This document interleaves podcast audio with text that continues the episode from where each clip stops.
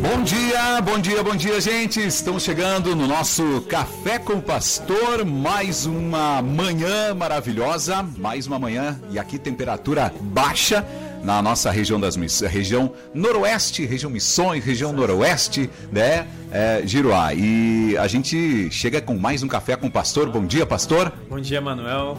Bom dia aos ouvintes. Que bom estarmos aqui. Um friozinho mesmo, 8 friozinho, graus né? aí. Chegando o, o outono, né? o que esperamos do inverno. Mas é muito bom estarmos aqui, como falei hoje de manhã na oração. É, o frio é externo, mas o nosso coração continua aquecido pela presença do Senhor, pelo seu Espírito Santo. E é isso que nós esperamos e aguardamos nele em todo o tempo.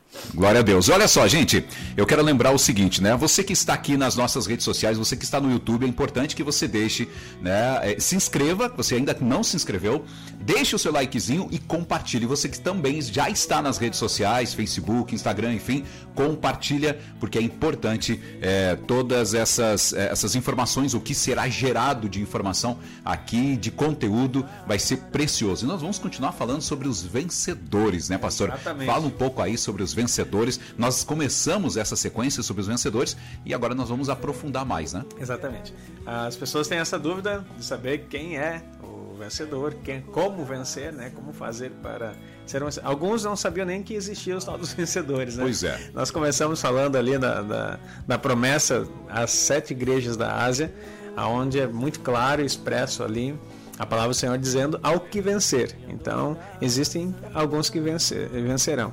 E se tem os que vencerem, os que vencerão, né? Quer dizer que alguns também não vão vencer. Tem alguns que serão perdedores nessa fase aí. Então, nós precisamos conhecer. Então, o que, que nós temos como entendimento da palavra revelada?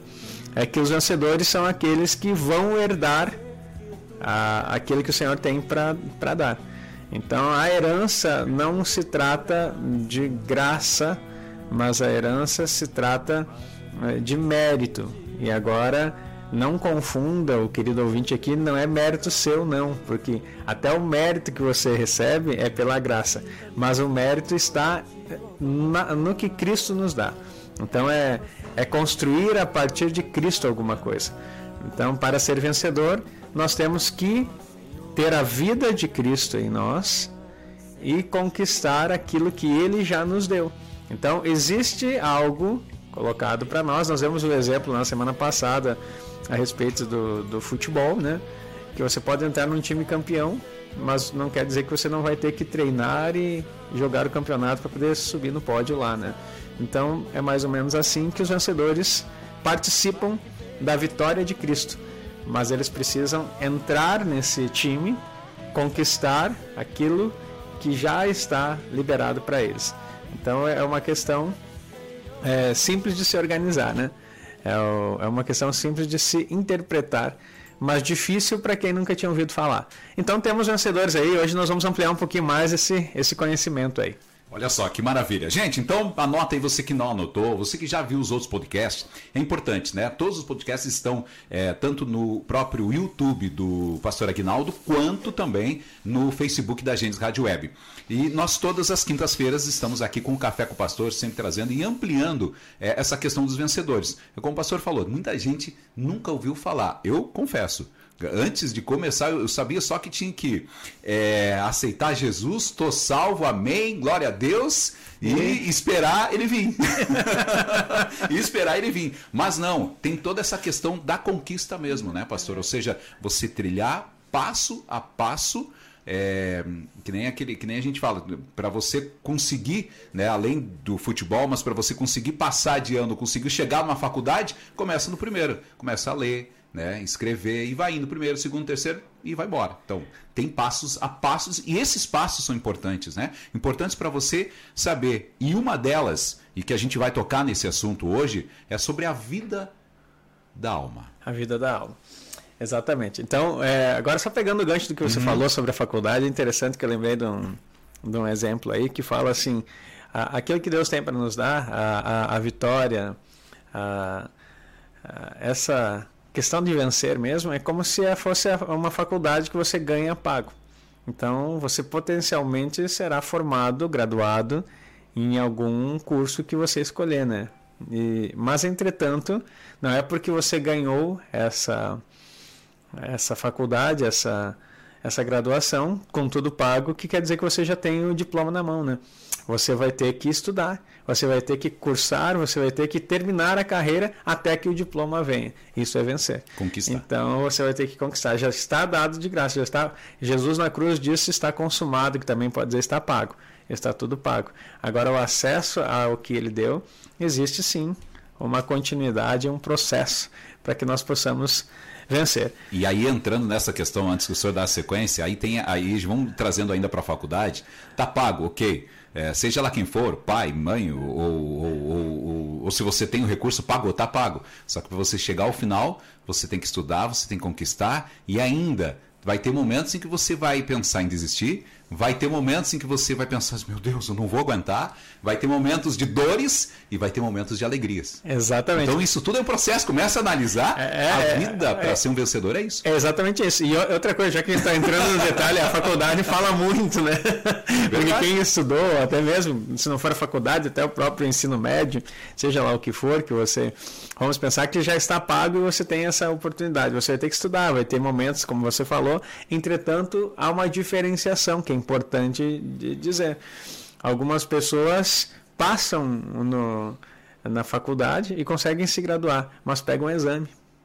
Hum. Algumas pessoas pegam um exame, algumas reprovam em algumas cadeiras e outras conseguem passar por toda ela tirando nota máxima. Então, eis a diferença. Não está no que Deus está proporcionando a você. Porque na mesma sala, com, se tiver duas pessoas com a mesma faculdade paga, uns podem pegar exame todo semestre, outros podem ser alunos nota 10. O que, que diferencia hum, é essa questão? É o esforço, né? a valorização daquilo que recebeu. Teu comprometimento. Exatamente. Então, para ser um vencedor, você precisa entender para onde você está indo e o que você quer almejar. É muito fácil falar que Deus tem galardão para todos. Então, vida boa, né? Oh, no final é tudo festa e ainda vai ter galardão, vai ter coroa, nós vamos participar com ele, vamos reinar com ele. Não é assim. Então, é isso que nós vamos falar sobre a vida da alma. Então, nós precisamos entender o que, que é essa, é, essa vitória conquistada por Cristo. E não que Ele queira que nós soframos ou façamos algum sacrifício, porque Ele já fez todo. Mas agora há um corresponder a Paulo diz assim: ó, completar os sofrimentos de Cristo. Por que, que ele está falando isso depois que Jesus gritou na cruz está consumado? Que sofrimento que nós temos que completar?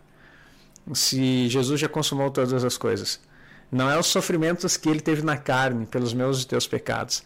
Agora, os sofrimentos de Cristo que tem que ser completado em nossa vida, e nós continuamos nesse processo, é o sofrimento da formação, que Paulo diz por isso eu sofro novamente dores de parto, até que Cristo seja formado em vocês. É esse sofrimento agora que nós compartilhamos. O sofrimento aonde nós estamos gerando algo que não é fácil é, de gerar, porque nós temos o, o homem espiritual, que é, que é o nosso homem interior, que a Bíblia fala, e, e o homem carnal, que é o homem exterior.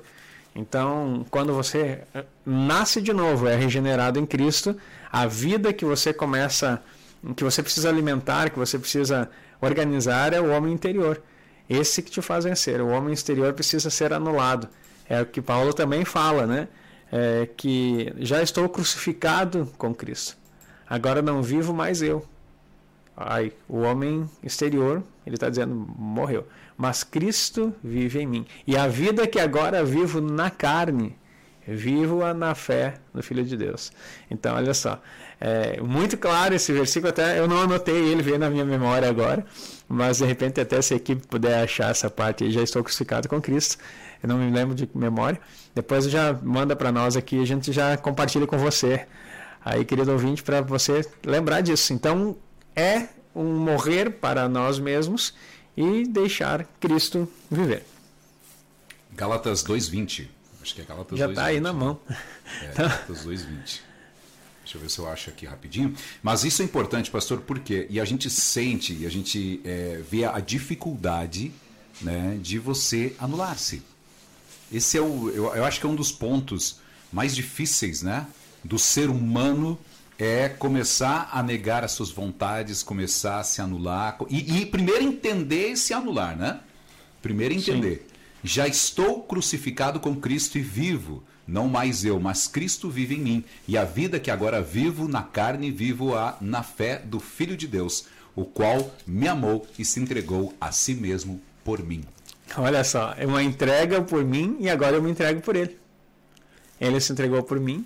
O que, que eu vou fazer? Corresponder a esse amor, a essa vida.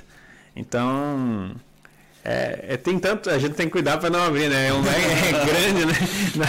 Nós íamos falar dos cinco pontos, até vamos deixar de lado os cinco Deixa pontos aí e vamos continuar, mas não vamos também ampliar demais. Mas é muito importante, olha só o quanto abre o nosso entendimento só nessas frases iniciais aqui a respeito do que, que é a vida de Deus, o que, que é vencer, o que, que é a vida da alma. Então, é, o tema hoje é a vida da alma, né? E, e eu quero ler com você aqui. É, primeiro Apocalipse 12. Dá uma olhadinha aí se você tem uma Bíblia por perto. Ou anota então para você poder conferir mais tarde. Apocalipse 12, verso 11. Apocalipse 12, 11 fala assim então. Eles o venceram por causa do sangue do Cordeiro, por causa da palavra do seu testemunho, e não amaram a própria vida da alma até a morte. E não amaram a própria vida da alma até a morte. Então, falar sobre vida da alma. Então, estou falando dos vencedores. Existem é, classes de, de vencedores. Não sei se classe seria a palavra correta mas tipos para que a gente possa entender. Tem os vencedores que são chamados de primícias. Os vencedores chamados de primícias são aqueles que estiverem vivos quando Cristo voltar. Então, as primícias são os vencedores. Vamos pensar que Jesus volte nesse período em que nós estamos vivos. vivos. Então, se nós estivermos vivos, nós seremos primícias, os vencedores. Então, falando nós aqui, e você, querido ouvinte aí, pela fé, que a tua vida da alma está sendo aniquilada a cada dia, né? Você está subjugando o seu corpo para que Cristo viva em você. Então, uh, vamos falar então, tratar-nos todos como vencedores. Se estivermos vivos nesse período, então somos as primícias. Entretanto, se morrermos nesse tempo, é, também somos vencedores. Não é porque você morreu que você perdeu. Então, tem os vencedores de todas as épocas, desde o do momento em que. Porque tem vencedores também lá no Antigo Testamento. Não é só aqueles que. É... Não só aqueles que entenderam agora, né? digamos, não é só esses que estão na época atual. É, ou, ou, a partir da cruz, vamos pensar assim, da nova aliança, só que teve vencedores, não, vencedores teve, na nova aliança teve o cumprimento do que Cristo fez, né? Agora, a antiga aliança, eles criam que, que Cristo ia vencer. Então, independente do, do tempo, isso se junta a todos. Então, os vencedores de todas as épocas são aqueles que já partiram, já dormem no Senhor, como diz o apóstolo uhum. Paulo, porque aquele que está em Cristo ele não morre, ele apenas usa a expressão dorme, porque a morte é, é consequência do pecado. Então, o salário do pecado é a morte, mas o dom gratuito de Deus é a vida eterna. Então, por isso que a expressão na Bíblia, dorme no Senhor, se, eh, se refere a não mais ser alcançados pela morte. Então, todos aqueles que dormem no Senhor, não quer dizer também que eles estão inconscientes ou dormindo, mas só para explicar, é, são os vencedores de todas as épocas.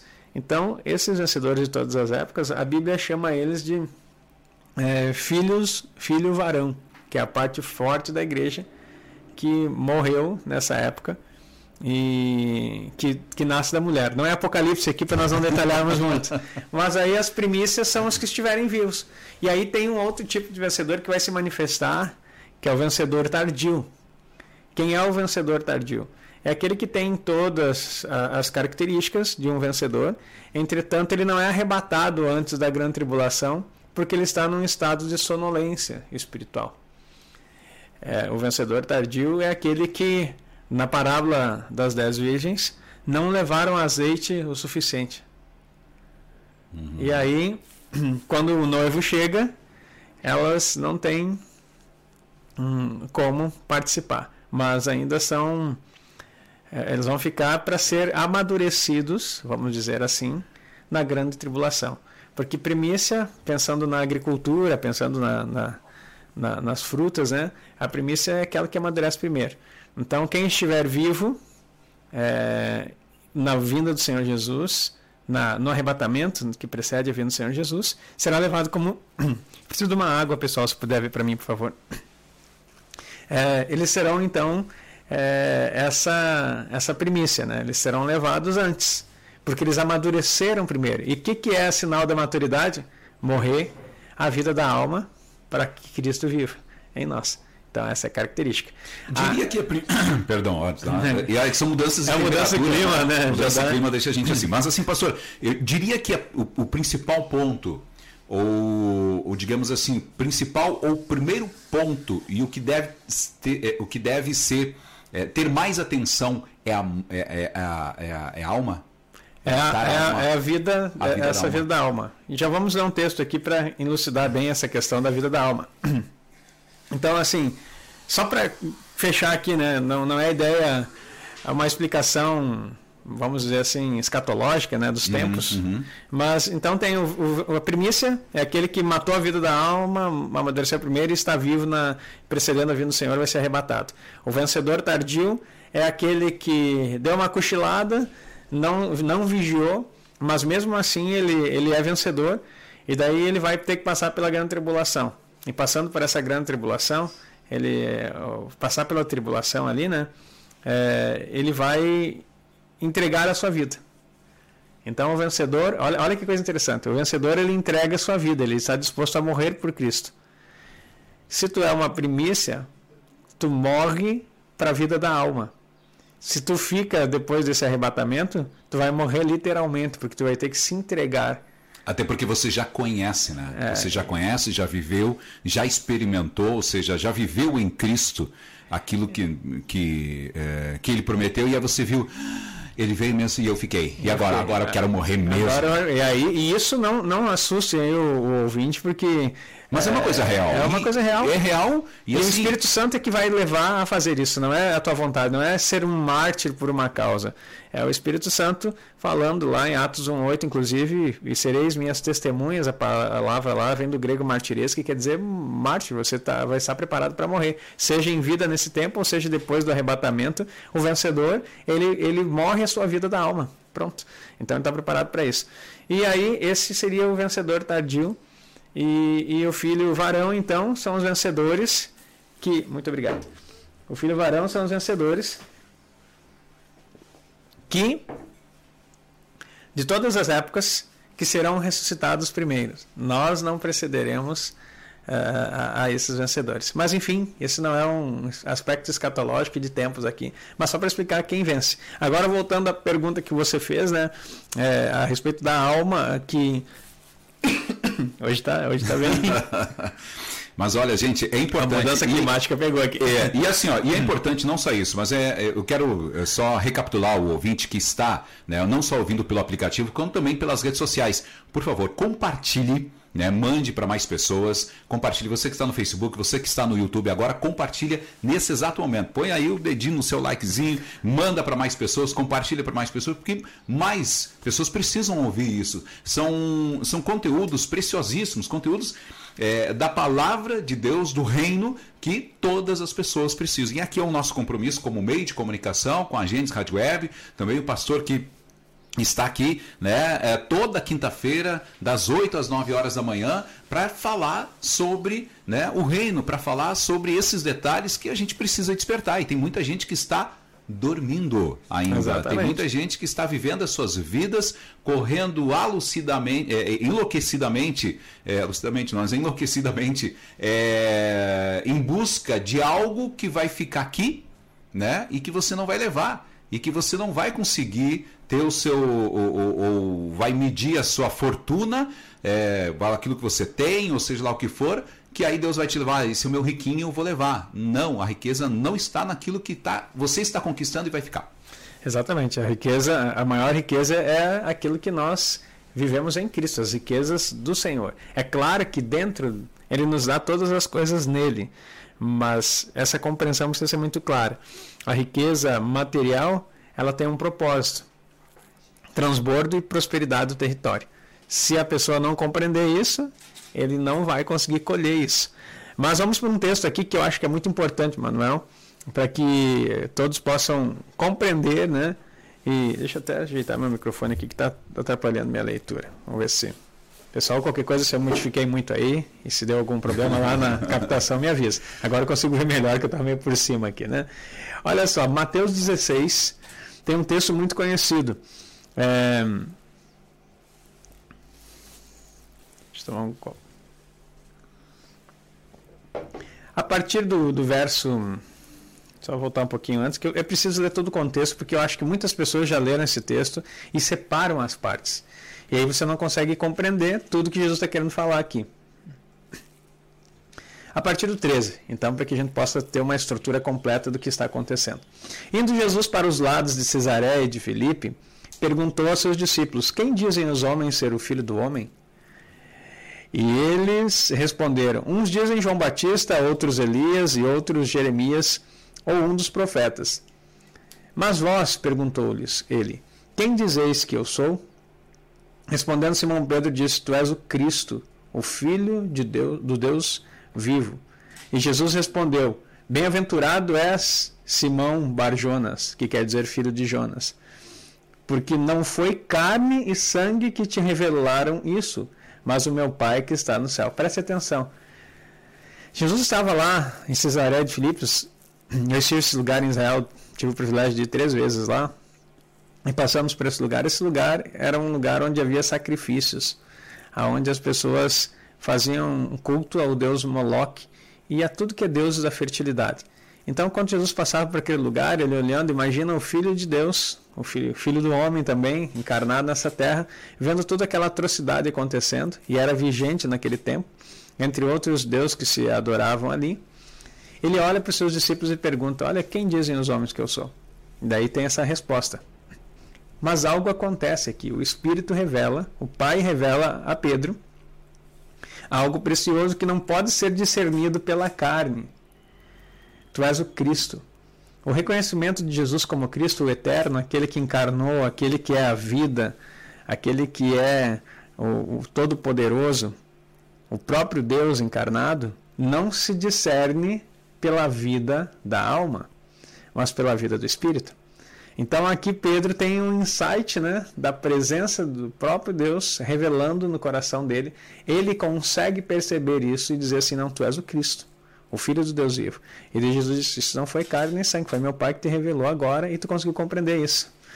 E daí, olha só: Também eu te digo que tu és Pedro, e sobre essa rocha edificarei a minha igreja. Qual é a rocha? É, aqui é muita revelação, né? é muito entendimento. A Bíblia fala que existe uma parábola que Jesus ensina que é muito interessante. Desculpe. Né, tá? Essa parábola que Jesus fala sobre a construção o, o, de um homem que constrói sobre a rocha uhum. e outro que constrói sobre a areia. Essa construção está falando da edificação da vida, mas Jesus começa introduzindo todo aquele que ouve as minhas palavra, palavras e as pratica, será comparado a um homem prudente que construiu a, a sua casa sobre a rocha. Ouve as palavras e pratica. Então, quando você ouve a palavra, ela gera em você um fundamento e essa prática da palavra que está no professar, no dizer, vai construir sobre você uma base. Então, olha só, é, tu és Pedro, e sobre essa palavra que tu liberou, eu vou edificar a minha igreja. Então, a respeito, não é a respeito do que tu ouviu, uhum. mas é a respeito do que tu falou. Olha, olha que chave poderosa. Tu quer ser um vencedor? Pare de falar o que o diabo diz e comece a falar o que o Espírito revela. A palavra está na tua boca, está perto de ti, na tua boca e no teu coração. Essa é a palavra da fé que pregamos. Isso é um princípio já estabelecido. Pedro, então, teve um, uma. É, eu falei antes no insight, teve uma revelação profunda de quem era o Cristo e declarou isso: Tu és o Cristo. E daí Jesus assim: ó, sobre essa tua palavra, aquele que fala, ouve as minhas palavras e, e pratica, vai construir sobre a rocha. Diz assim: ó, é sobre essa Uh, sobre essa rocha edificarei a minha igreja, e as portas do Hades não prevalecerão contra ela.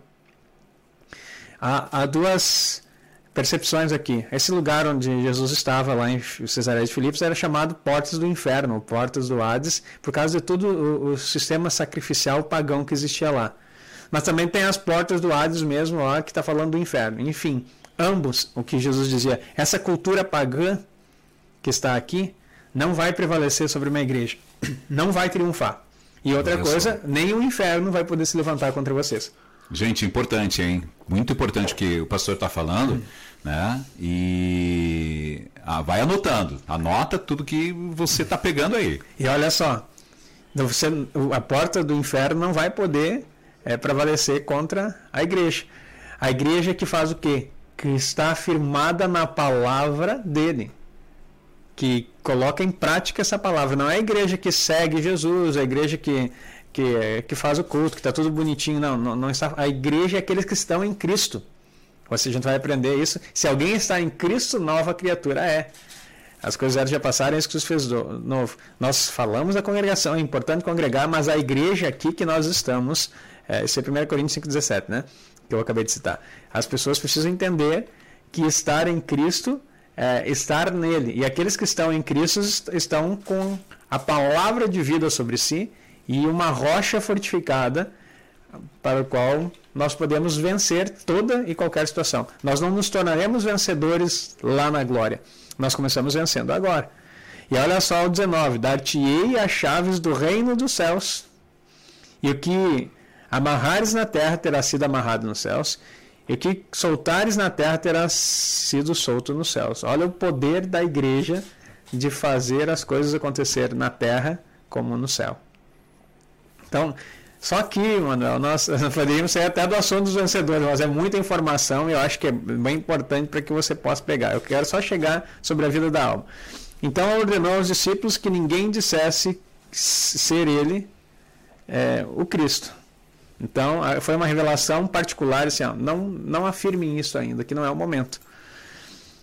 Aí, desde esse tempo, começou Jesus a mostrar a seus discípulos que lhe era necessário ir a Jerusalém, sofrer muitas coisas, olha aqui, ó, sofrer muitas coisas dos anciãos, dos principais sacerdotes, dos escribas, ser morto e ao terceiro dia ressuscitar. Olha o que Jesus está dizendo: Eu sou o Cristo, mas a minha carne vai ser dilacerada por vocês eu vou ter que sofrer, eu não vou amar essa minha vida porque eu vim aqui com um propósito dar vida. Ninguém tira a minha vida, Jesus disse, eu voluntariamente a dou. Então, Jesus sabia do seu propósito, sabia o que ele precisaria fazer. E aí, olha o 22. Queridos, o cenário é o mesmo aqui. As coisas estão acontecendo no mesmo tempo. E Pedro, tomando a parte, começou a repreendê-lo, dizendo: Deus tem misericórdia de ti, Senhor. Isso de modo algum te acontecerá. Outra versão vai dizer assim: ó, tenha misericórdia de ti mesmo. É, que isso, Jesus? Tem misericórdia de ti mesmo. Quando a gente tem misericórdia de nós mesmos, nós estamos amando o quê? A nossa vida da alma. A vida da alma é o homem exterior, é a vida carnal. Então, é a nossa carne, é aquilo que nós queremos, aquilo que nós desejamos. O mesmo Pedro que teve a revelação, de quem era o Cristo, num momento que ele vê que a possibilidade de perder aquele que ele amava, o amigo dele. Titubeou, como diz. É, ele voltou aquela titubeada, é, disse, não, viajou e que isso? Por favor, não faça isso, tenha dó de ti mesmo. A mesma palavra, e olha só, isso é importantíssimo. Uma palavra profética da tua boca pode ser anulada pela própria boca. Por que, que nós não conquistamos muitas coisas? Porque nós declaramos uma coisa e de repente, com a nossa própria boca, anulamos. anulamos. Então, as coisas precisam ser equilibradas aqui. Como ser um vencedor? Outra chave. A tua boca só fala o que a Bíblia declara. E o que as vozes do inferno e as vozes do mundo estão dizendo por aí, isso é coisa da vida da alma. Você não ama essa vida, você permanece em Cristo. E quem está em Cristo tem palavras de vida. As palavras que eu dou são espírito e vida. Então, se você permanecer nisso, você vai andar com espírito e vida. E essa vida abundante em você vai te fazer viver a vida de Cristo. Não mais eu, mas Cristo vive em mim. É uma chave poderosa. E olha só. Mas ele voltando-se disse, 23. disse a Pedro: Para trás de mim, Satanás. Tu és para mim pedra de tropeço, porque não cogitas nas coisas de Deus, e sim nas dos homens. Que divisão! A Hebreus fala: pela fé entendemos que os mundos foram criados. Existe um mundo espiritual e um mundo físico. A maioria dos cristãos ignora isso e, infelizmente, a maioria dos pastores não gosta de tocar nesse sentido, porque alguns têm medo e outros, de fato, não creem. Mas existem dois mundos que estão sempre paralelos eh, e agindo fortemente. O mundo espiritual é tão real quanto o mundo físico. E a, a, o mundo espiritual ele é trazido à, à realidade física pelas nossas palavras. Pelas nossas palavras. Então, quanto mais a gente fala bobagens, mais oportunidades nós estamos dando para as trevas de atuarem no mundo físico. Quanto mais nós professamos a descrença, o pessimismo, a, a palavra contraditória, mais Satanás ganha território nas nossas vidas. E às vezes a gente faz isso em termos de brincadeira e não percebemos. Satirizamos a palavra, brincamos. Existe, existe hoje está moderno aí fazer piada. O que mais a gente vê assim, o pessoal até mesmo no, no, nos canais, né, como YouTube e outras coisas, crescendo é com humor gospel. Uhum. Só que o humor gospel é, é, é, interessante você ver que isso aí não existia. No meu tempo de adolescente, se alguém fizesse uma piada dessas coisas, né, das coisas sagradas, era repreendido repreendido pelos pais, repreendido pelos pastores. Hoje em dia a família senta para assistir e dar risada juntos. O que está fazendo? Está satirizando, está debochando das coisas que são sérias. E quando você faz piada de algo que é sério, a vida passa a ser uma piada. Então você acha que são, é apenas uma historinha que está sendo feita por aqui. Você não percebe que a, a maldição e a bênção estão no poder da língua, aquilo que você fala. Então não brinque com as coisas sagradas. Ah, pastor, mas nada a ver isso aí. É, é hoje em dia, é, o, o, isso é ser religioso. Não, isso é ter temor de Deus e saber as consequências do mundo espiritual e do que as palavras podem trazer. Então, assim, ó, tem muito gracejo no meio gospel com coisas que são sérias. E aí as pessoas querem vencer. Vão vencer o quê? Né? Se você deu a oportunidade da Bíblia, diz assim, ó, toda chocarrice, chocarrice são piadas, uhum. seja tirado do meio de vós. Então, olha só, o, o que nós precisamos crescer, né? Isso se chama maturidade. Queridos, não estou dizendo aqui, é, se você. Eu não estou brigando com você, eu só estou te ensinando que é ser vencedor. E depois, se você começa a amar a vida da alma e querer tudo aquilo que traz prazer para o teu corpo, no aspecto de dar risada e achar tudo divertido, ok? Continue onde você está. Mas não se surpreenda. Depois o que vai acontecer. Depois das consequências. Disso. Eu não sou vencedor, eu não venci, eu não entendi o porquê. São todos os processos que até então poderia estar escondido aos teus olhos, mas nessa manhã está sendo revelado o que é uma vida de vencedor. Então disse Jesus é, aos seus discípulos: Se alguém quiser vir após mim, a si mesmo se negue, tome sua cruz e siga-me. Negue a tua vontade.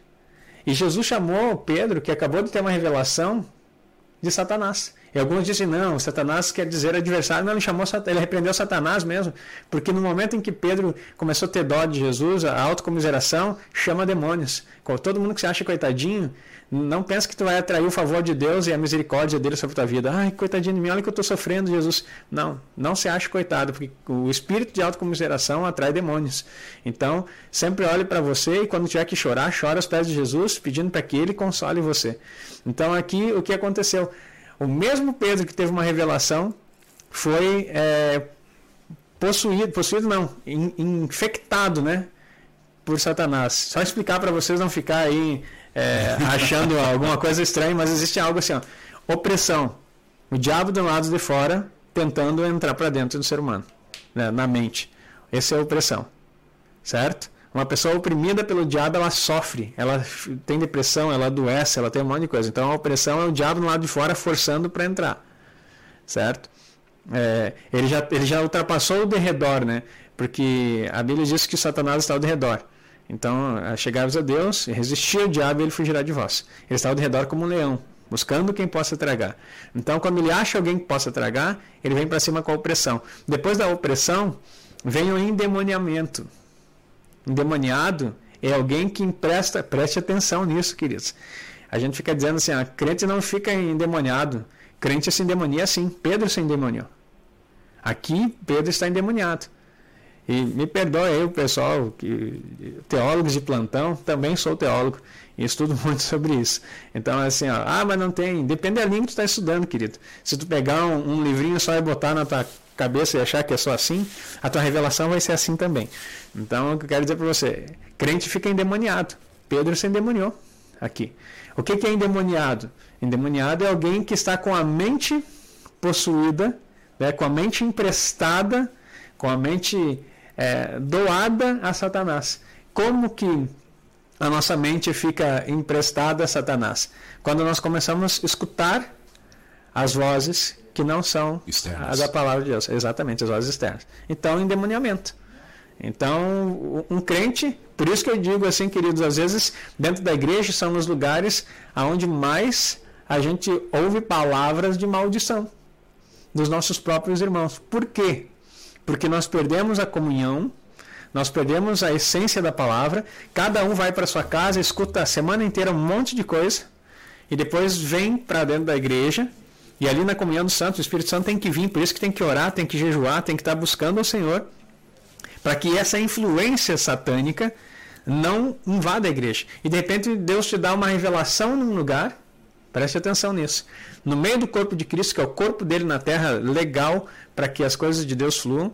E, e, um próprio irmão da igreja vem no final e traz uma palavra para ti que tu fica olhando assim, mas como que ele falou isso?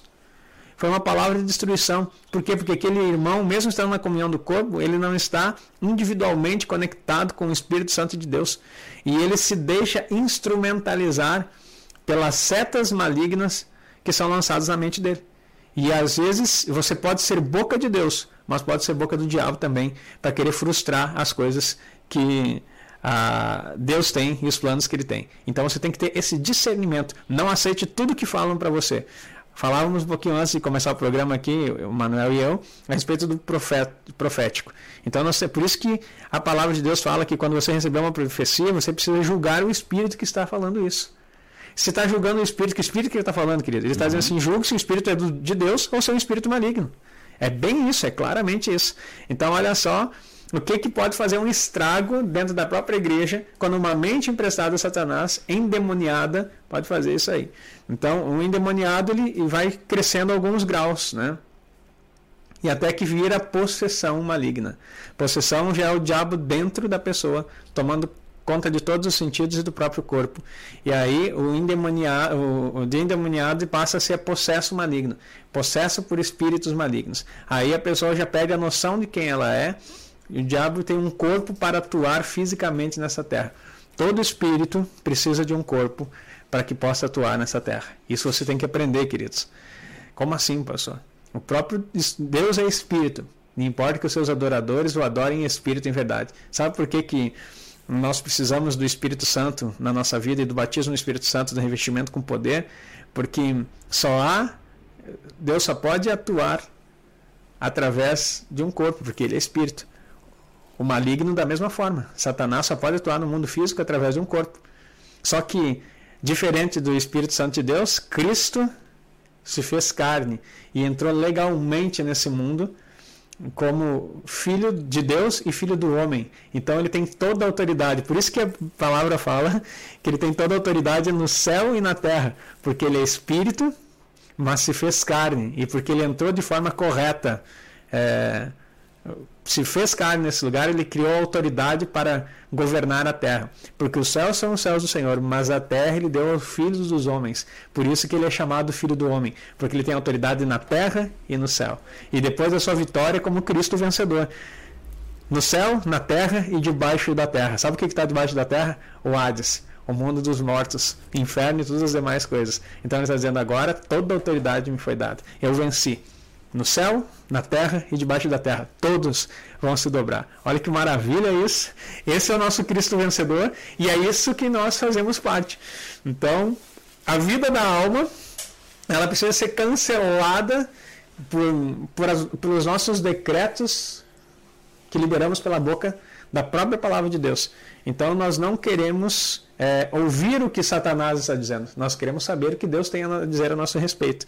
Então, por isso que ele está dizendo aqui: negue a si mesmo, tome sua cruz e siga-me. Vamos para o 25. Olha só, gente, eu, eu tô boca aberta aqui, pastor. eu tô quietinho aqui só escutando, porque assim, se o ouvinte tiver, tiver, é, conseguir absorver tudo isso que o pastor está falando, porque assim, ó, gente, é, é muito simples tudo isso que o pastor está falando, diz, ai, mas é muita coisa, eu não vou conseguir é, fazer, eu não vou, não estou conseguindo entender. É simples demais. Obviamente, muito desafiador você conseguir chegar a esse ponto.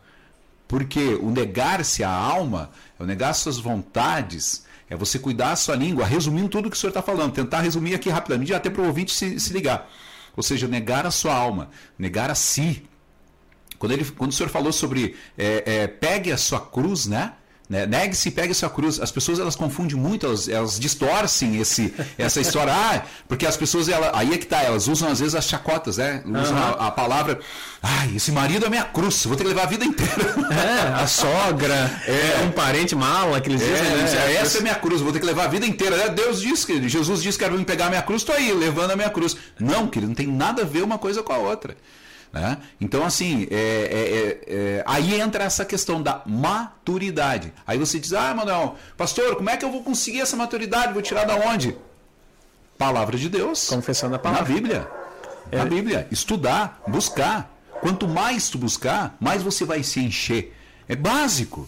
Né? É, é, oração, é a busca pela palavra, é o conhecimento. E é isso que a gente está derramando. Então, ouvinte, você que está ouvindo, você que está no Facebook, você que está no YouTube, ainda não compartilhou, compartilha.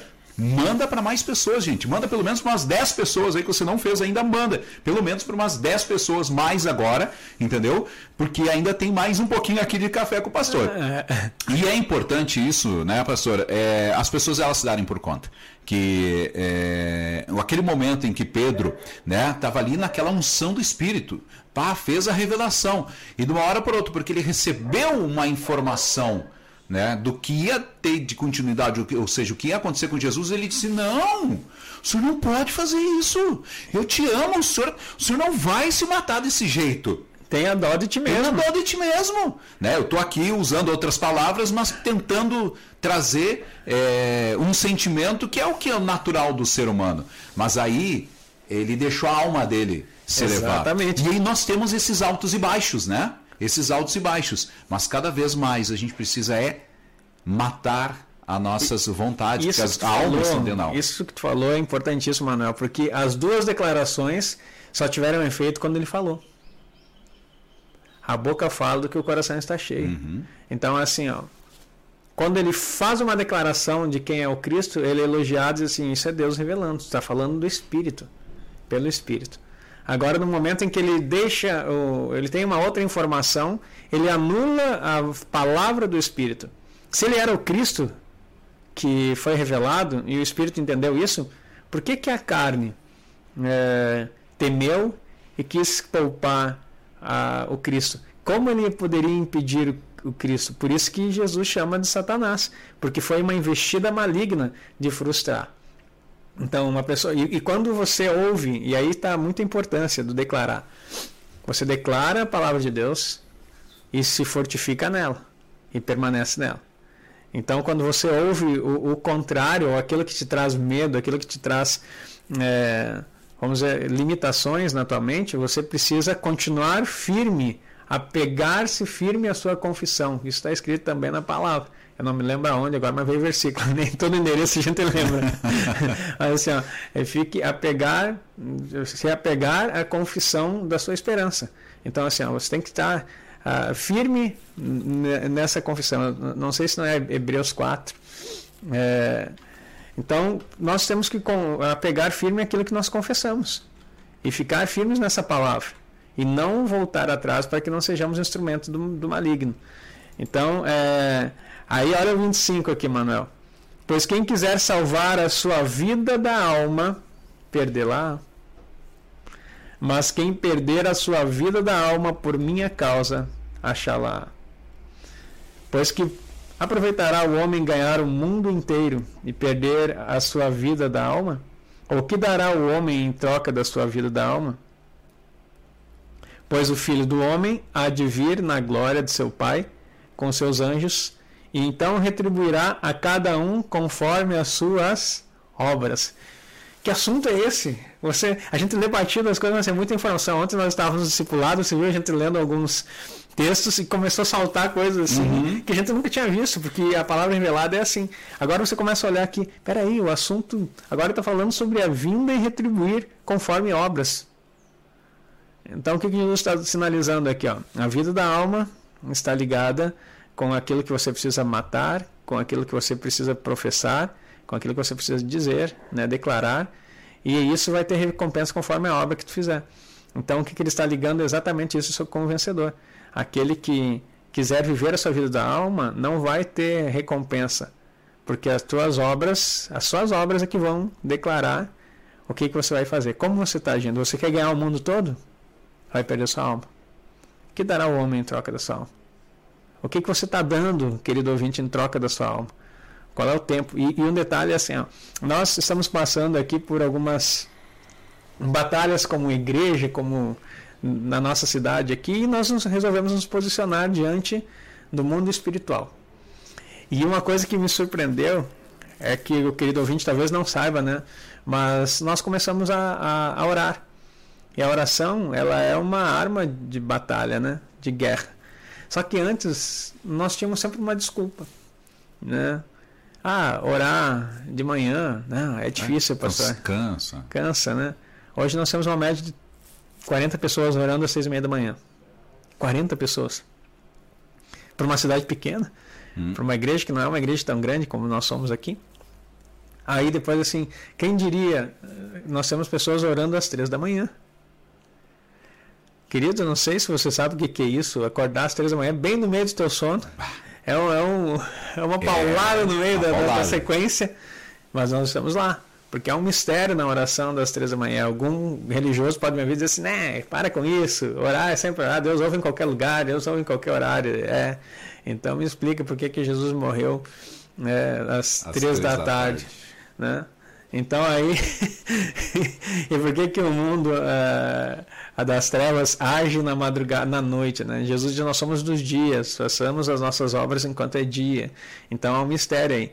Descobri também que há algo importante na oração das 15. E por incrível que pareça, tem temos pessoas orando às 15 horas. Então, assim, às 6 e meia, às 15 horas, às 3 da manhã e, e às 6 e meia da tarde. Da tarde. E sabe o que nós dizíamos antes para nós mesmos? Não tem como orar tanto desse jeito. Não tem como. Não dá é, tempo. Não dá tempo, não tem tempo. Olha a vida que a gente leva. Pois é, tu quer ganhar o quê? A, a, o mundo? Ou tu quer ganhar aquilo que o Senhor nos promete na sua palavra? Então eu lembro do Po Yanshu, já falecido, o David Yanshu, como você conheceu.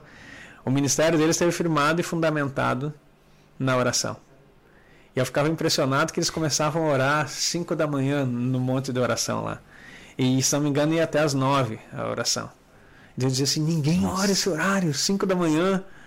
É, nós estamos às 6 e meia orando. então tinha turno 5 a 6, 6 a 7. Então tinha ônibus que saíam da igreja, o pessoal ia para a igreja e ia orar lá. Então, e Deus fez. Daí ele, ele explicando como é que ele orava. Eu, eu, no livro, no livro dele que eu li, ele falava a respeito de como que ele, eh, ele orava três vezes por, por dia. Ele começou a dizer assim, ó, a importância de orar três horas por dia. Daí eu ficava assim, poxa, mas... E já tentei, Manuel, entrar num quarto e ficar três horas orando. Só que nem sempre a, a, não é a quantidade, é a efetividade de como você é faz. É como orar, né? É como orar. E assim, não quer dizer que você não possa orar três horas, seis horas, cinco horas, o que o Espírito te levar a fazer. Mas ele começou a pontuar horário da manhã, horário do meio-dia e horário do final da tarde. Uhum. Então existiam horários específicos que ele orava. E fora os horários da igreja. Daniel fazia isso. Né? Daniel também orava isso. E aí eu vou, só para finalizar aqui a respeito da oração, que faz parte da nossa construção do, do da vida é, do Espírito em nós e de ser vencedor. Aí eu lembro, o que me fez a virou a chave para começar a oração das 15 horas, foi aquela, aquele evento de Atos, né? Onde Pedro e João subiam ao templo a hora nona A hora nona era a hora de oração no templo. E eles subiam e encontraram aquele coxo que pede alguma coisa para eles e, e, daí João disse: Olha para nós, não temos ouro nem prata, mas o que temos te. Foi Pedro, na verdade, que disse: Levanta e anda em nome do Senhor Jesus. Então, a hora nona é três horas da tarde. Então, havia um costume da igreja primitiva, da hora nona, é, de orar. E vida é manifesta nesse tempo também. Então, eu quero dizer para você: ore sem cessar, ore em todo tempo. A vida da alma, ela, nós precisamos não amá-la, mas matá-la, crucificá-la. A vida da alma. Poderíamos falar muito mais coisas aqui a respeito da vida da alma, mas ainda estamos construindo um assunto e não estamos com muita peça. Eu quero que o ouvinte entenda que hoje foi muita informação. E se você puder, isso aqui vai ficar no canal também. Ah, aproveitar e falar, né? Se você não segue lá ou não se inscreveu no meu canal, vai lá, se inscreve, ativa o sininho, está sendo colocado sempre um material, um conteúdo precioso lá da palavra de Deus para abençoar a tua vida. E bem como aqui na nossa Gênesis Rádio Web, que você possa estar ligados na programação e participando. É, nós vamos no próximo Café com o Pastor falar mais algumas coisas. Eu quero falar sobre a, a construção disso, né? É, que não vai dar tempo hoje. Eu já olhei aqui no celular, não vai dar tempo hoje. Então, o que, que nós vamos falar? É, então, como edificar em Cristo? Como edificar em Cristo a nossa, a nossa vida? Como construir, então, para que haja galardão? Porque aqui vou terminar com o versículo que Jesus falou no 27. Pois o Filho do Homem há de vir na glória de seu Pai com os seus anjos, e então retribuirá a cada um conforme as suas obras. Que obras são essas? Quais são as obras para ser um vencedor? Ó, já fica até o tema para a próxima. Próximo tema, atenção galera! Próximo tema, as obras. Como você se torna um vencedor? É, Quais são as obras? As obras né? Quais vencedor. são as obras do vencedor? Ou como edificar também, vamos pensar assim, né? Para é. ser um vencedor. Mas eu acho que são as obras fica interessante, porque fecha com esse versículo. Até para as pessoas também terem noção, né? Porque tem muita distorção com relação a essa questão das obras, né? Exatamente. É, as pessoas acham que, ah, simplesmente eu é, levo a minha vida, como diz a, aquela música, né? Deixa a vida me levar, a vida leva eu. E aí, simplesmente uma vez por ano, ela para, faz lá uma cestinha de Natal, ou uma cestinha, seja lá do que for, né? Ou faz a sua obra de caridade, pronto, a minha obra está feita. Não. não. é, não é isso não. não então, é se você faz isso, para, para, presta atenção, porque quinta-feira que vem nós vamos falar sobre isso. Como edificar em Cristo, como ter as obras de um vencedor. Então, é isso aí. Eu não vou espichar mais aqui, porque senão a gente vai longe. Mas, queridos, olha só. É, é importante, e só dando uma. uma para a gente finalizar, pastor, é, de que a importância, é, como é que a gente faz com que a alma morra? Né? Vamos usar esse termo mesmo, matar, matar a, alma, alma, matar mesmo. Né? Como que eu vou? Porque na alma estão o quê? Os sentimentos? É, a nossa mente e as nossas vontades. Então, querido, estão nossos sentimentos, a nossa mente e as nossas vontades. Tá? É, já semana passada nós tínhamos falado sobre é, é, nós somos de alma, espírito e corpo a alma, é, para ela ser morta, um dos pontos principais que eu vi que o senhor bateu muito hoje aqui foi a proferir as palavras, né? Além, é claro, de estudar a palavra, de buscar é, é na Bíblia conhecimento, estudo, e, e, e, não está só na Bíblia, tem muitos. É, é, o, o, seu próprio canal mesmo do, do YouTube tem muita informação sobre reino. É, é, agora tem se falado muito sobre Apocalipse, né? E o pessoal fica temeroso: meu Deus, o que vai acontecer? O fim do mundo? Como é que vai ser? É? Nós estamos explicando tintim por tintim. Se você pegar todas as informações, tudo aquilo que é, aqui na Rádio Web, tanto na, na rádio quanto também no próprio Instagram e no próprio YouTube do Pastor pastor Agnaldo, se você for lá, você vai ver muito conteúdo sobre isso, sobre reino, sobre como reinar, sal, é, salvação, sobre, é, sobre Apocalipse. Tivemos uma maratona, tivemos masterclass. Vamos, com certeza, agora, logo em breve, já outra maratona, vai, vai continuar falando sobre isso. Então, todo esse material. Tudo isso você tem que absorver, você tem que estudar, você tem que anotar, para que você começar a entender Porque realmente nós estamos, falamos dos dois mundos, o mundo espiritual e o mundo a qual nós vivemos, o mundo natural. E nós temos que ter essa noção. Por quê? É, porque depois que tu começa a estudar, tu começa a ver que, o, que tudo o que rege em nossa volta, tudo, tudo, gente. Tudo. tudo. Inclusive, até o, o, o, trabalho que você está, onde você está, é, antes de você estar aí no mundo espiritual, se abriu as portas para você estar aí. Ponto. Isso é um ponto. Ah, mas eu consegui pelas minhas próprias forças e pernas. Ok, mas tem um dedo no mundo espiritual aí. É, e essa pergunta sua aí de como matar, né? Essa expressão é, pela palavra, sim, mas uma coisa que é importante você perceber. Romanos 10, 17 diz que a fé vem pelo ouvir e ouvir pela palavra, ou ouvir da palavra de Deus. E aí, sabe o que, que eu fiz por muito tempo? Estou aprendendo, porque estamos no processo. Uhum. Eu escutava muito a Bíblia. Eu escutava a Bíblia, lia a Bíblia, escutava pregações, e tem muitas pessoas que acham que a fé virá pelo que você escuta externamente. Não é o que você escuta externamente. Aqui não é, é um programa de rádio, você talvez não veja a, a, expressão que eu vou fazer. Mas eu vou aproveitar que a gente fez isso aí na oração, numa explicação. Por exemplo, quando você fala externamente, né? O seu ouvido externo, a sua voz. Quem já teve experiência de gravar a voz no tempo? Eu tive isso no tempo da fita cassete ainda. Eu gravei umas coisas quando descobri que dava para gravar, né? É, e aí eu gravei e eu disse assim, Deus, quem é esse que está falando? Porque a minha voz não era nada, nem um pouco parecido com aquilo que eu ouvia. Porque a nossa voz externa, no ouvido externo, é uma. No ouvido interno, você ouve a tua voz diferente daquilo que ela sai. Ou seja, você coloca as duas mãos nos ouvidos, bem apertados, bem fechados, né? com as duas mãos fechando, tapando para que nada entre o som é, externamente você começa a falar. Começa a falar. E daí você, vai escutar diferente. uma voz diferente.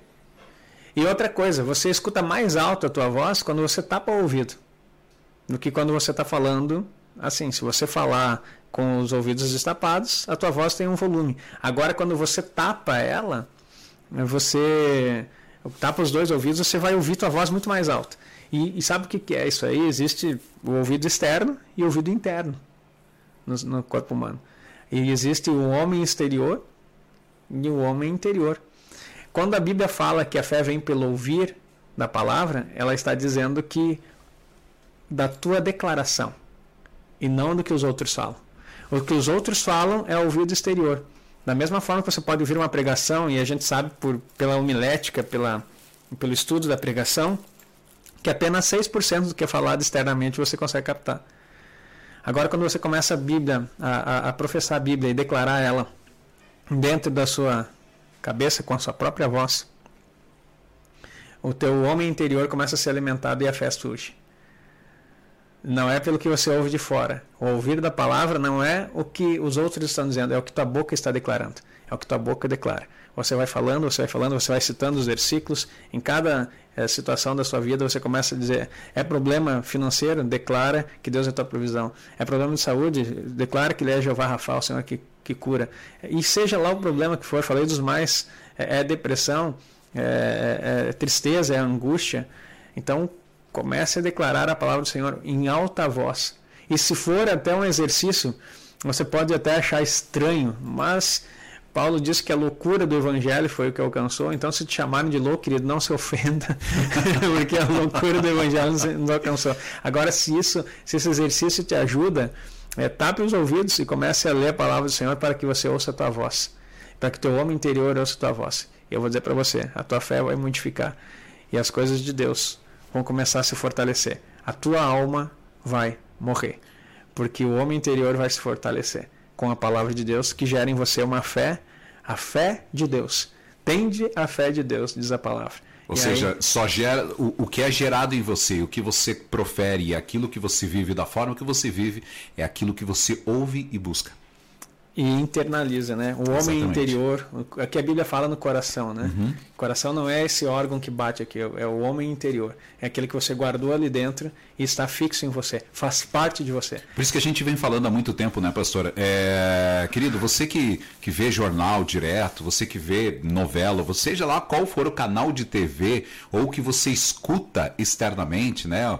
É, é, rádios, notícias, ah, eu preciso saber o que está acontecendo, eu preciso. Querido, até onde você precisa saber do que está acontecendo.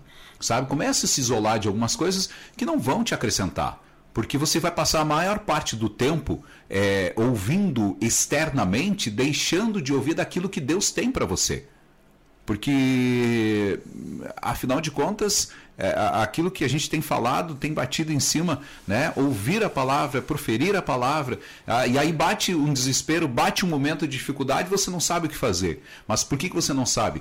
Porque você não foi para a palavra, porque você não trouxe né? A, a, a palavra de Deus não começou a proferir, você não sabe como fazer. Você só sabe olhar externamente o que está acontecendo. Ah, realmente, o mundo está caindo alto, viu? A guerra. Ah, vai vir a guerra para o Brasil também. Vai acontecer. E aí você começa a proferir essas palavras quando vê você está dentro da guerra. E a guerra não é tua. Uma expressão que eu quero. É, isso aí é importantíssimo. É aquilo que a gente declara, né? As pessoas dizem assim: não, pastor, mas essa história de orar para mim não funciona. Essa história de declarar não funciona. Ó, faz anos que eu sou crente, faz anos que eu oro, faz anos que eu declaro, mas não funciona para mim. Essa é a prova de que funciona. Exatamente. Porque faz anos que tu está falando que não dá certo e até agora não deu, é porque realmente a tua palavra tem poder e não mudou nada. Enquanto você ficar dizendo que não funciona, que não cura, que não dá certo, que não acontece, a tua palavra está lançando, a tua boca está lançando decreto sobre a tua vida. Muda a forma de dizer. Jesus no seu ministério falou totalmente contrário ao que era a sociedade, totalmente o contrário do que era o mundo natural. E aí você vê as coisas que ele, que ele fez. E como se não bastasse, ele disse que depois da vida dele em nós, que é o Espírito Santo em nós, pela regeneração, o Espírito nos regenera, e depois, pelo batismo do Espírito Santo, ele nos dá o poder para fazer. Ele disse: Vocês farão obras maiores do que eu fiz. Então, essa a questão é: e por que, que nós não estamos fazendo? Porque a palavra de Deus não está em nós. Lá em, em João 15, Jesus diz, né? Se vocês permanecerem em mim, olha que, que chave poderosa, e as minhas palavras permanecerem em vós, pedirei o que quiseres e vos será feito. Permanecer em Cristo, estar em Cristo. Se alguém está em Cristo, nova criatura é. Então você está nele. E agora as palavras permanecerem em você. Que palavras? Essas que nós estamos falando. Proferir. Ah, mas está tudo ao contrário, dizendo ao contrário. Faz Fica na palavra. Exatamente. E você vai pedir o que quiser. E vai ser feito. E outro detalhe importante aqui que vem à cabeça, pastor, e o Espírito Santo me chamou a atenção, é com relação a, por favor, não aceite aquilo que falam de você. Não aceite o que as pessoas estão dizendo né? para você o que você é, é, ou o que você vai se tornar. Né? A gente sabe, é, e ontem conversava com alguns irmãos, nós falamos sobre a questão da paternidade. Né? E a gente sabe o quão é difícil, nós somos pais, nós dois somos pais, e a gente é, sabe que tem muitos ouvintes que estão, nesse momento, são pais e mães, e a gente tem que ter muito cuidado com aquilo que a gente profere para os nossos filhos aquilo que a gente está falando, olha, você é um desgraçado, você não vai crescer, você vai ser um burro que nem eu fui. Ou seja, tu vê quanta palavra né, maldita você já lançou para seu filho e aquilo internaliza. Então, faz ao contrário. É isso que o senhor acabou de falar, faz ao contrário. E a gente sabe que tem muitas pessoas machucadas e elas precisam de libertação, né? Nesses pontos. Exatamente. Eles precisam de, de, de, que haja essa revelação de Deus na vida dessas pessoas. Então, assim, querido, se você tem passado por isso, vai para a palavra. Entendeu? Vai para a palavra. Gaste ou invista. A gente sempre fala gaste, né? Na verdade, invista. Invista, invista o seu tempo estudando a palavra de Deus. E olha, só pra. A gente tá finalizando faz uns 10 minutos aqui, né? a gente atrasou um pouquinho para começar. Vamos, já, vamos, vamos lá, só é pra... que eu vejo assim, o que o ouvinte está aqui, ó. Nós estamos aqui com uma boa audiência, tanto no YouTube quanto no Facebook. E o pessoal tá dando aqui, glória a Deus, aleluia. É isso aí. E é isso. Entendeu? Então, assim, ó, a gente sempre fala que a, a palavra de Deus é uma espada, né? E a Bíblia diz que ela é a espada do Espírito. Então, que é a palavra de Deus. Então ela, mas ela só se torna espada porque a espada é um instrumento de, de ataque e de ataque aproximado. A lança tu joga uh, eh, 50 metros de distância, arco, a flecha tu joga 150 metros. Agora a espada é, é um combate aproximado, mas ela é a espada do espírito. Ela só se torna espada quando nós proferimos. Uhum. Agora você precisa entender que a Bíblia não é uma espada. Você não adianta querer, como a gente já viu até, não satirizando, mas esses são fatos reais que as pessoas vão expulsar demônio e dão com a Bíblia na cabeça da pessoa. Isso já já vi acontecer, porque a pessoa pensa é uma espada, é uma espada vou, vou dar, não é esse o processo processo. A espada, o Jesus vencedor que vem, diz que nas suas coxas está escrito reduzir senhores senhores, e na sua boca tem uma espada afiada. Não imagine que a boca de Jesus é uma espada. Está falando da língua, está falando da palavra dele. E quando Hebreus 4,12 diz que a palavra de Deus é, é como uma espada, mais afiada que qualquer espada de dois gumes, se tu for estudar o original, tu vai ver que o que está falando ali é que a palavra de Deus destrói qualquer outra palavra lançada. A, a espada de dois gumes se refere à língua. A língua, as palavras proferidas. A palavra dele é superior a qualquer outra palavra. Então, com a palavra de Deus, tu destrói qualquer palavra lançada contra você. Isso é a parte mais importante. E a Bíblia, então, ela não é uma espada enquanto você não usa. Mas algo que você falou ali, que eu acho que vale a pena dizer, que por isso que eu lembrei, temos que pensar que a Bíblia ela é um, um saco de sementes. Né? Nós falamos, ó, acho que conversamos isso aí, é, que a Bíblia é um saco de sementes. E o que, que acontece? Como assim, pastor? Toda palavra é uma semente, que ela vai trazer uma colheita daquilo que você plantou. Se você não plantar ela, ela não vai colher. Então, assim, a palavra precisa ser plantada. A palavra em voz implantada a, a, é poderosa para curar a vossa, para salvar a vossa alma. Toda assim, a palavra plantada. Você precisa plantar essa palavra. Se você não falar, se você não plantar, você não vai colher. Então, a Bíblia não é uma espada enquanto você não usa. Ela é uma espada para guerra espiritual e para defender o nosso espírito e atacar também no mundo espiritual mas ela é um, um saco de semente. Você não vai colher se você não plantar. Se você ficar sempre dizendo, é, é como se você tivesse um saco de semente e guardasse ele no teu celeiro e, e chegasse na lavoura todo dia e disse assim, poxa, não estou colhendo nada, esse ano não colhi nada, mas o que você colhe? Não, quero colher trigo. Tá, mas você plantou? Não, não, eu só vou plantar, porque eu, eu primeiro tenho que ver acontecer. Como que eu vou plantar a semente se eu não vi a colheita? E a maioria das pessoas querem exatamente isso da Bíblia. Querem colher primeiro para depois começar a plantar. Não, querido, é o processo contrário. Você não vai ver a colheita que Deus tem para você enquanto você não liberar a palavra. Então pega essa semente e planta na terra. Ah, mas eu não vi nada acontecer. Ninguém vê uma semente. E aí Jesus diz: se o grão de trigo caindo na terra não morrer, fica ele só. Agora, se morrer, produz muito fruto. Então a palavra plantada ele vai gerar fruto. Jesus foi a semente que Deus plantou nessa terra e gerou a vida de Deus em nós. Antes, Satanás tinha que se preocupar com Cristo. Hoje, ele tem uma multidão de seguidores que tem a vida do próprio Cristo habitando em cada um de nós, pelo poder da semente da palavra. Sem palavras. Brincadeira à parte, mas é isso, gente. Palavra, né? É, toda palavra lançada é a semente. Então, cuide as suas palavras. É, e a gente sempre acha que palavra é se comunicar. Não, né? Não, ela é. Ela é uma. Ela é um poder, ela é forte. Aquilo que você falar vai se concretizar. E, e a gente ouve muito nas, nas palestras, às vezes, ah, tudo o que você pensar, você é. Se você acha que você é um derrotado, você começar a dizer que você é um derrotado, não sei o quê, você é. Se você se for ao contrário, você é também.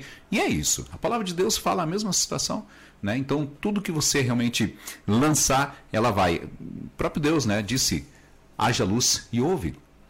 É, e os elementos externos que as palestras nos ensinam têm seu, suas porções de verdade, porque a palavra tem poder. Só que assim, ó, na alma, nós não encontramos subsídios que fortaleçam o nosso espírito. As palestras motivacionais vão te dar uh, elementos é externos para que você permaneça. Agora, as palavras do, do Senhor é espírito e vida. Essa é a grande diferença, é a transformação, exatamente. Gente, pastor, muito obrigado. Manuel, vamos longe aqui. É, e, queridos, é, só quero lembrar que amanhã nós temos o Compartilhando Vida, um espaço sensacional que nós abrimos aqui na Rádio Web, na Gênesis Rádio Web, e nós vamos conversar amanhã com o Jorge, né? Isso. O Jorge, o Jorginho, como a gente fala, né? O nosso Jorginho. Aliás, ele está na escuta aí, Jorge. Um abraço amanhã. Tem testemunho poderoso. Poderoso. Sexta-feira passada foi o, o irmão Vanderlei, né? Que falou que foi tremendo também, tudo que ele trouxe e vai voltar aqui em outros momentos aí e outros. E a partir das 9 horas da manhã, então, eu quero que você que está aqui, tanto no YouTube quanto no Facebook, mesmo né, a partir das 9 horas da manhã, nós estaremos aqui amanhã com o irmão Jorge falando sobre compartilhando vida. Ele vai trazer o seu testemunho, vamos compartilhar a vida, edificar a sua vida né, com Amém. aquilo que ele tem é, para passar para a gente. Pastor, Quinta-feira que vem vamos continuar o nosso assunto aqui. Atenção, ouvintes, vamos continuar falando sobre como se tornar um vencedor, só que vamos falar sobre as né, obras. As obras, né? Será que você tem que construir uma casa? Será que você tem que é, se tornar um pedreiro? Que não deixa de ser, a gente é um pedreiro, né? Não deixa de ser, para começar a analisar. Mas é, é, será que você tem que fazer só caridade para né, ser um vencedor? Vou deixar essa pergunta para o senhor responder quinta-feira que vem. Na próxima semana estamos juntos. um abraço, querido. Pastor, muito obrigado novamente. Obrigado. E até a próxima, por favor. Ore com a gente. Vamos aí, orar, sim. Para finalizar. Pai, obrigado por esse tempo, obrigado pela tua palavra que é viva, é uma semente plantada em, no solo fértil do nosso coração e que essa semente que hoje foi aqui liberada possa produzir, ó Deus, a 100 por um em cada coração. Obrigado por cada ouvinte, por cada pessoa que parou esse tempo para receber do Senhor, que seja recompensado e que a vida de Deus transborde em cada um de nós. É a nossa oração e a nossa gratidão em nome de Jesus. Amém. Amém. Valeu. Um abraço, querido. Deus abençoe você. Então, na próxima quinta-feira estaremos aqui com o Café com o Pastor e amanhã, o... às 9 horas, compartilhando vida. Tá bom? Um abraço. E você que está aqui na escuta da programação, a programação da rádio segue por aqui.